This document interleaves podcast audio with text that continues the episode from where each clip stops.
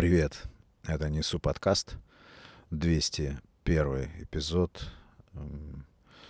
Хочу сказать большое спасибо всем прекрасным людям, которые так душевно обеспокоились тем, что нарушилась периодичность выпуска эпизодов.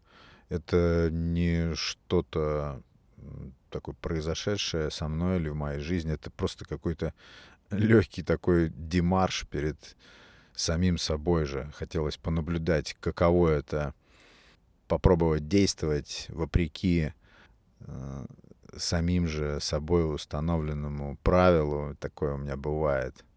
И, ну, такую шероховатость, знаете, создать. А вот, вот должен вот это сделать, но, пожалуй, не буду. Посмотрю, каково это.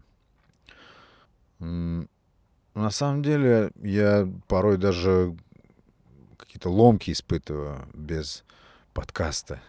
Очень много думаю а, о, о темах для подкаста, об идеях, которыми хочу поделиться. Их очень много. И если кто-то подумал, что отсутствие эпизода вдруг может быть связано с тем, что мне нечего сказать, вообще нет. Идей, тем очень много, я их кропотливо, аккуратно и внимательно заношу в специальный файлик, где они дожидаются своего часа, хотя очень часто устаревают, и я не понимаю, к чему, допустим, сделана вот эта запись, и это уже не кажется мне интересным, и я не понимаю, зачем я заострил на этом внимание. А потом, но я ничего не вычеркиваю, ничего не удаляю, потом через какое-то время листая этот файл, этот список, я вдруг вижу, о, вот это очень интересный феномен, это очень интересный вопрос, чтобы попробовать откопать что-то в своей голове на эту тему. Еще раз очень душевно благодарю э, всех прекрасных людей, слушателей подкаста, которые заметили отсутствие эпизодов, несмотря на то, что я какое-то такое легкое предупреждение э, сделал, что возможен перерыв. Все равно мне было очень приятно, и в коем, ни в коем случае я никого обеспокоить не хотел. Это был такой странный демарш. Я продолжаю любить делать подкасты. Я фанат радио, мне очень нравится весь этот голосовой жанр. И откуда берутся темы. Мне очень не нравятся подкасты или любые какие-то материалы, которые сейчас делают люди, основывающиеся на каких-то внешних инфоповодах. Я тоже этим промышляю, бывает. Но больше всего мне нравится такое самоисследование. И чаще всего основы эпизодов и вообще темы выстреливают именно просто из мыслей, из мыслепотока. Хотя бывают и внешние поводы, которые тоже интересно рассмотреть. Подкаст мой канал имеет заголовок наблюдения, и так или иначе все темы крутятся вокруг того, что я вижу, вижу в себе, вижу вокруг. Мне это интересно в третий раз душевно благодарю всех, кто отметил вот этот вот странный сбой э, в творчестве моем. Спасибо за внимание. Огромное спасибо, Павел, за твой комментарий по поводу предыдущего эпизода. Твой комментарий на CastBox. Я его перечитал несколько раз, потому что когда читаешь такие комментарии, а вообще-то а, все люди, которые комментируют подкасты, не знаю, не устану говорить, это какие-то особенные для меня люди. Это, ну, я считаю, вообще людей, слушающих подкасты, гурманами контента. Это вот мое такое мнение. Где нет картинки, где есть, где есть взаимодействие голоса и уха, и, и такое соединение воображений, мостик такой между спикером и слушателем. И вот когда ты читаешь такой комментарий, который по весу смысла возможно, даже тяжелее, чем то, чему этот комментарий посвящен, думаешь, ну это здорово, что есть такие слушатели. Я знаю, что многие не комментируют. Я сам не люблю контент комментировать. Это чтобы я что-то откомментил, это я не знаю, какой эмоции нужно достичь э, мне, чтобы я не смог удержаться. Ну, на самом деле все комментируют обычно все про себя. И за эти комментарии я вам тоже благодарен. Подкаст, вернее, эпизод благодарности такой выходит. Ну да, мы должны быть благодарны и очень часто мы привыкаем просто к тому, что что-то происходит с нами, и принимаем это как данное, как должное. Вот я долгое уже последнее время себя воспитываю в духе ну, простой такой человеческой благодарности ко всему, что с тобой происходит. Но ведь тебе кто-то уделил внимание, кто-то о тебе подумал, кто-то подумал о том, что ты сделал. А это же очень дорогого стоит. Это не случайность. Это не случайность. Человек обдумывал эту мысль. Редко такие вещи совершаются бездумно. Поэтому я здесь, конечно, больше склонен раздуть даже значение такого внимания, чем его недооценить, как это было раньше. Ну, на самом деле, перетапливать не стоит ни с тем, ни с тем. Но благодарность моя летит к вам, ко всем. И вот, Павел, ты в своем комментарии, можно же на «ты», я думаю, говоришь, что палеонтологи... Да, я такую тему там поднимаю про, про машину, про алгоритм, про тенденцию к тому, что рано или поздно, а возможно рано, произойдут какие-то очень, вероятно, драматичные перемены в нашем взаимодействии с искусственным интеллектом, со всеми этими алгоритмами уже происходят. Уже и наблюдаются элементы, признаки порабощения нас этими самыми алгоритмами, э, программами, системами, сетями. Такой тренд точно есть. И я, допустим, когда думаю не помню, говорил я в том эпизоде или нет, я когда думаю про а, все это, у меня во мне спорят два чувства. Одно, одно чувство ну, такой тревоги здравой, потому что, ну, я думаю, это нормальное свойство разумного человека опасаться власти над тобой некой машины, какого-то устройства, причем созданного по сути, тобой же. То есть э, это опасение, тревога. А с другой стороны, такая притягательность в том плане, что все эти вещи можно будет использовать как инструменты, облегчающие жизнь, если это будут э, какие- какие-то интеллектуальные системы, которые могут предрекать, к примеру, неприятные или трагические какие-то события на основе, там, допустим, больших данных, так это, слава богу, это очень хорошее направление движения. Вот поэтому я и рассуждал там на тему двух сторон одной медали. То есть если тебе где-то что-то отдается, если ты где-то что-то получаешь, то будь готов к тому, что где-то будет убывать. Ну, я не знаю, какое еще правило также незыблемо соблюдается, может быть, только законы гравитации. А так это работает везде и во всем. Если ты что-то получаешь здесь, будь добр, а, лишиться этого вон там. Все это такие вот энергетические каналы, которые мы можем только как-то иллюзорно приводить к какому-то балансу, я не знаю. А чаще всего это просто хаос. И вот ты пишешь, что палеонтологи на основе там своих каких-то исследований говорят, что мозг человека уменьшается. Но э, то, что он уменьшается в объеме, ведь не всегда означает или не означает сразу то, что он становится там менее функциональным или менее производительным, так ведь? Если даже взять по аналогии с устройствами, то большое устройство не всегда, допустим, ну, его размер — это признак того, что он более производительный или вмещает больше информации. Нет, сейчас все стремится к компактности. Может быть, и здесь такой же был случай. Ну, я не знаю, честно, этих исследований, тем более палеонтологов. Я туда вообще не залезал никогда. Вот поэтому это как бы и страшно, и любопытно.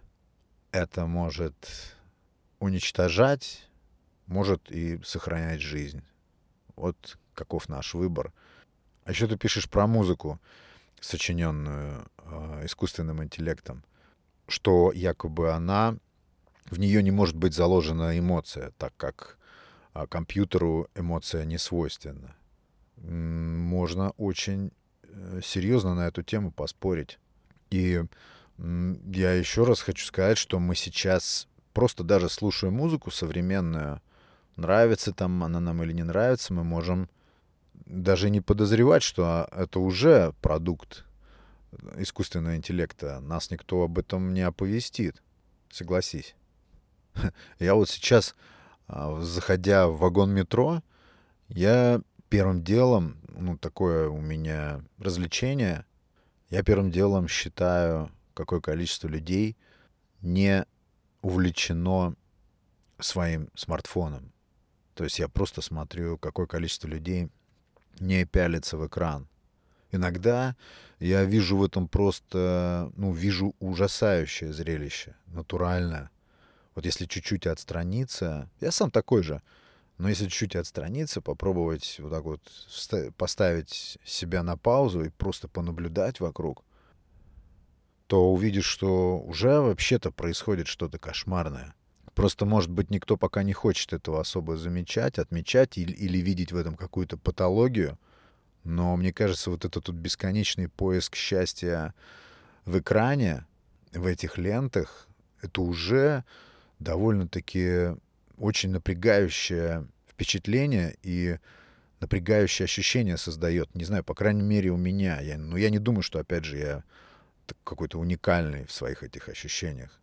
Повторяю, вот если именно отстраниться. Ну вот когда ты едешь на эскалаторе, поднимаешься вверх, на моей станции метро очень долгий, длинный эскалатор, там вообще, когда спускаешься в метро, как будто, я не знаю, в преисподнюю в какую-то снисходишь. И вот ты едешь и смотришь, что напротив тебя буквально, ну, то есть на встречном эскалаторе поток зомби.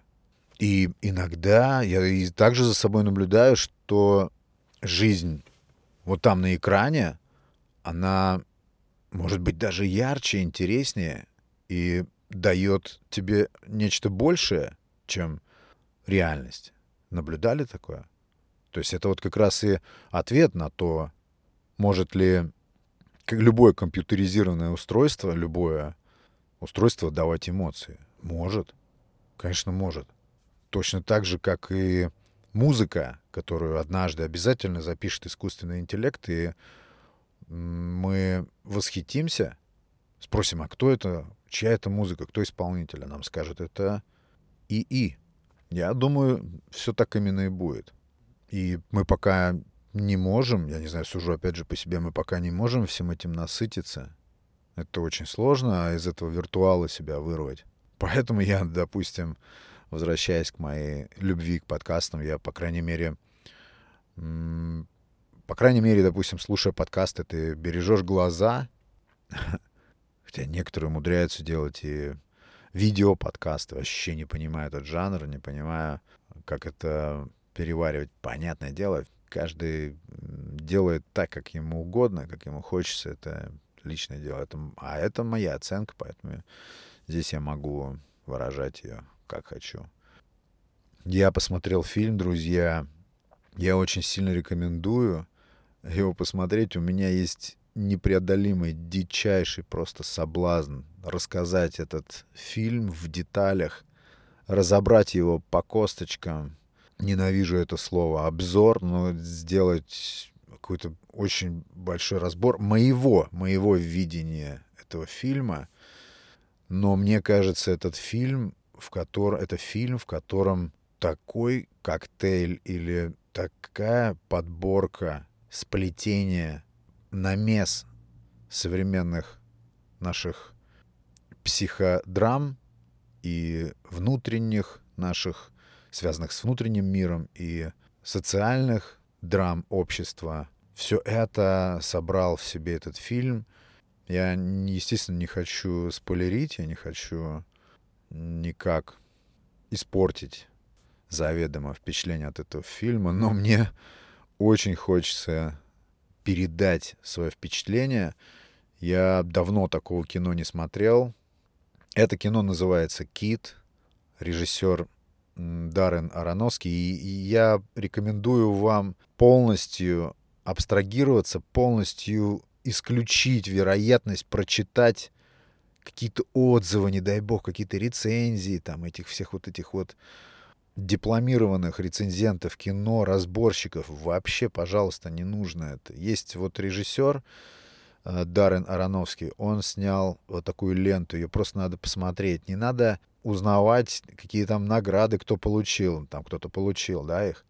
Просто нужно посмотреть это кино вдумчиво. Там есть и омерзительные сцены, есть сцены ну, вызывающие, да, такую неприязнь. И множество моментов, когда из меня буквально просто вытягивали сочувствие. Я всем, что у меня есть, сочувствовал, всем своим существом. Не помню за последнее время фильмов, где так глубоко, ясно очерчено, показано внутреннее, природное, человеческое одиночество и горе этого одиночества, драма этого одиночества, боль.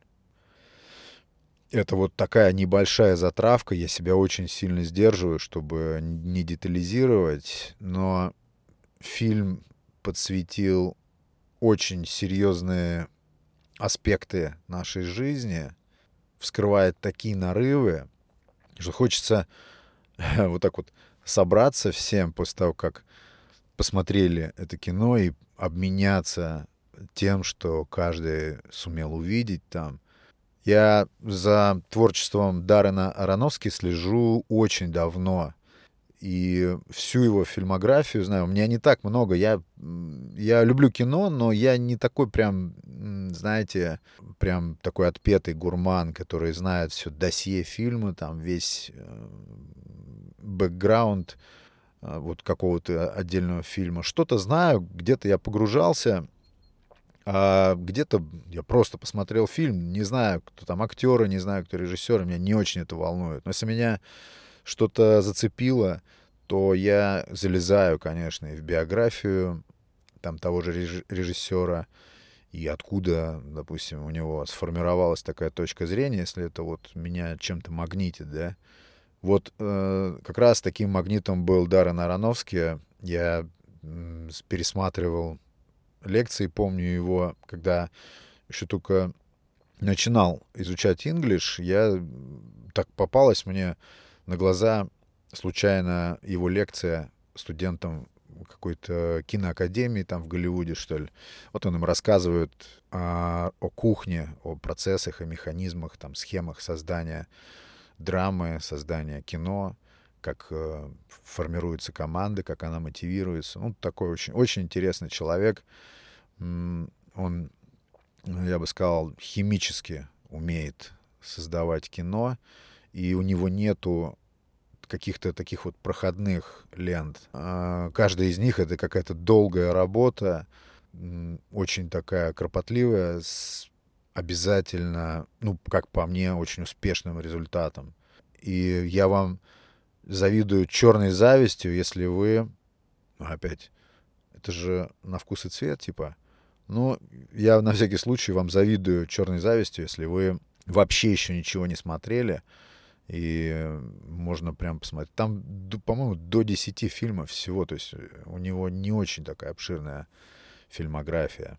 Ну, не знаю, может быть и больше. Я говорю, просто он из моего поля внимания выпал какое-то количество лет назад. И вдруг я вот случайно где-то напарываюсь на информацию, что вышел в прошлом году фильм, вот этот, который называется «Кит». Ну, и я загорелся, конечно, и посмотрев, не пожалел ни разу. Я в очередной раз респектнул туда ему за Атлантический океан. Это, это шедевр, который во многом, знаете, метафорически сейчас я заверну, он во многом зеркало, знаете, зеркало. Вот он еще, знаете, о чем? Он не просто про одиночество, еще знаете, какое важное слово. Мы сейчас его очень сильно втаптываем куда-то на задворке, куда-то заметаем, знаете, под ковер куда-то.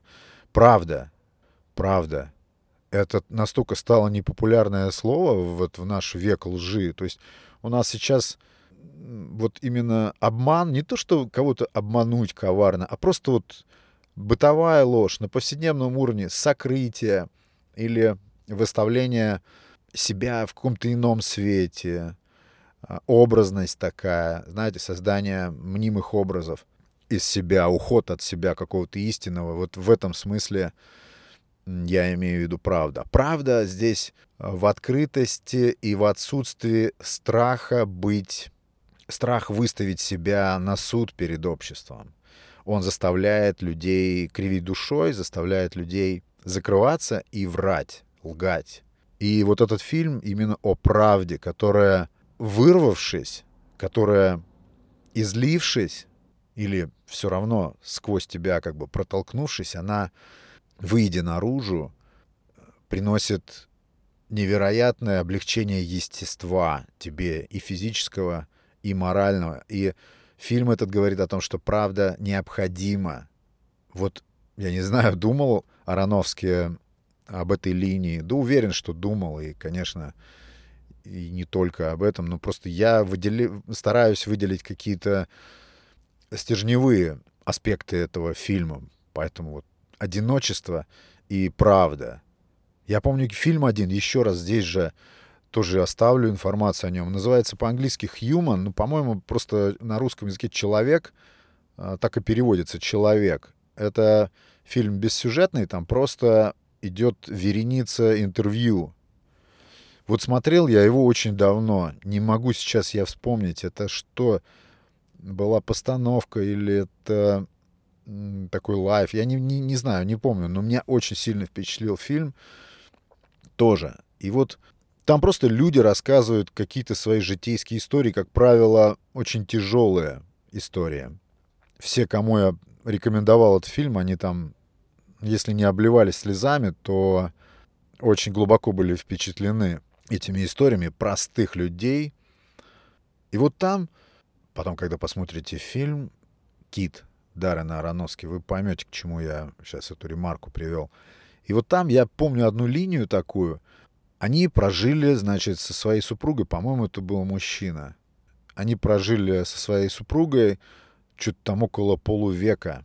И эти полвека были полувеком просто страданий, бесконечных каких-то дрязг, ссор, ругани, конфликтов. То есть люди провели полвека в конфликте. Это не 5, не 7, не 10 лет там, когда э, выяснилось, что нет синхрона какого-то и разбежались. Нет, 50 лет. 50 лет терпения. Я помню, такой шок для меня был. Там очень много шоковых э, таких историй. Очень много именно шоковых историй. Вот так, да. И вот мне к этому фильму вспомнилась почему-то одна из них. И все это, знаете, было от чего? Все это было чем обусловлено? Весь кошмар вот этот полувековой супружеской жизни — тем, что просто он был гей. И все это время у него был там реальный возлюбленный, представляете? Вот таких драм в этом фильме Хьюман очень много. И вот когда посмотрите фильм «Кит», тоже ну, поймете, откуда ну, такая пересылка получается смысловая возникла. Так что вот фильм «Кит» я очень вам рекомендую. И все другие фильмы, ну, там, может быть, до 10, что-то в районе вот этом. А, Даррена Ароновски тоже все можно посмотреть. Я тоже, наверное, с удовольствием пересматриваю. Как это сделать, чтобы можно было обсудить это кино? А, я ни на миллиметр не проспойлерил. Я просто, как обычно это делаю, остав, оставляю небольшой такой как бы вброс, затравку. А так конечно, судить уже зрителю, судить вам. И, вероятно, вполне возможно, что вы такого впечатления, конечно, не получите. Но мне этот фильм очень сильно угодил. И причем я заметил, что и в каких-то вещах, о которых я всегда думал, я утвердился. Вот эффект прекрасного кино в этом. Оно обязательно должно повлиять. Оно обязательно должно тебя чуть-чуть докрутить, чуть-чуть изменить. Вот обязательно такие фильмы должны быть. Или так, такое кино надо смотреть. Но другой вопрос, какое кино изменит именно тебя? Для этого нужно искать, искать, экспериментировать, перебирать.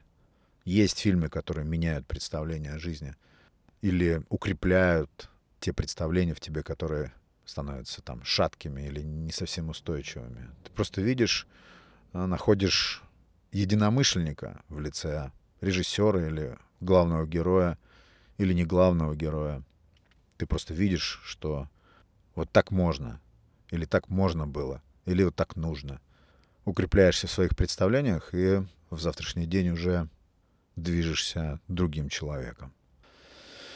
Вот такие мысли, друзья, в 201 эпизоде «Несу подкаст». Благодарю вас за внимание. Ставьте там отметки, где вы слушаете. Присоединяйтесь к подкасту в Телеграм. Давайте будем на связи. Спасибо вам большое за внимание еще раз. Это был Александр Наухов и «Несу подкаст». Пока.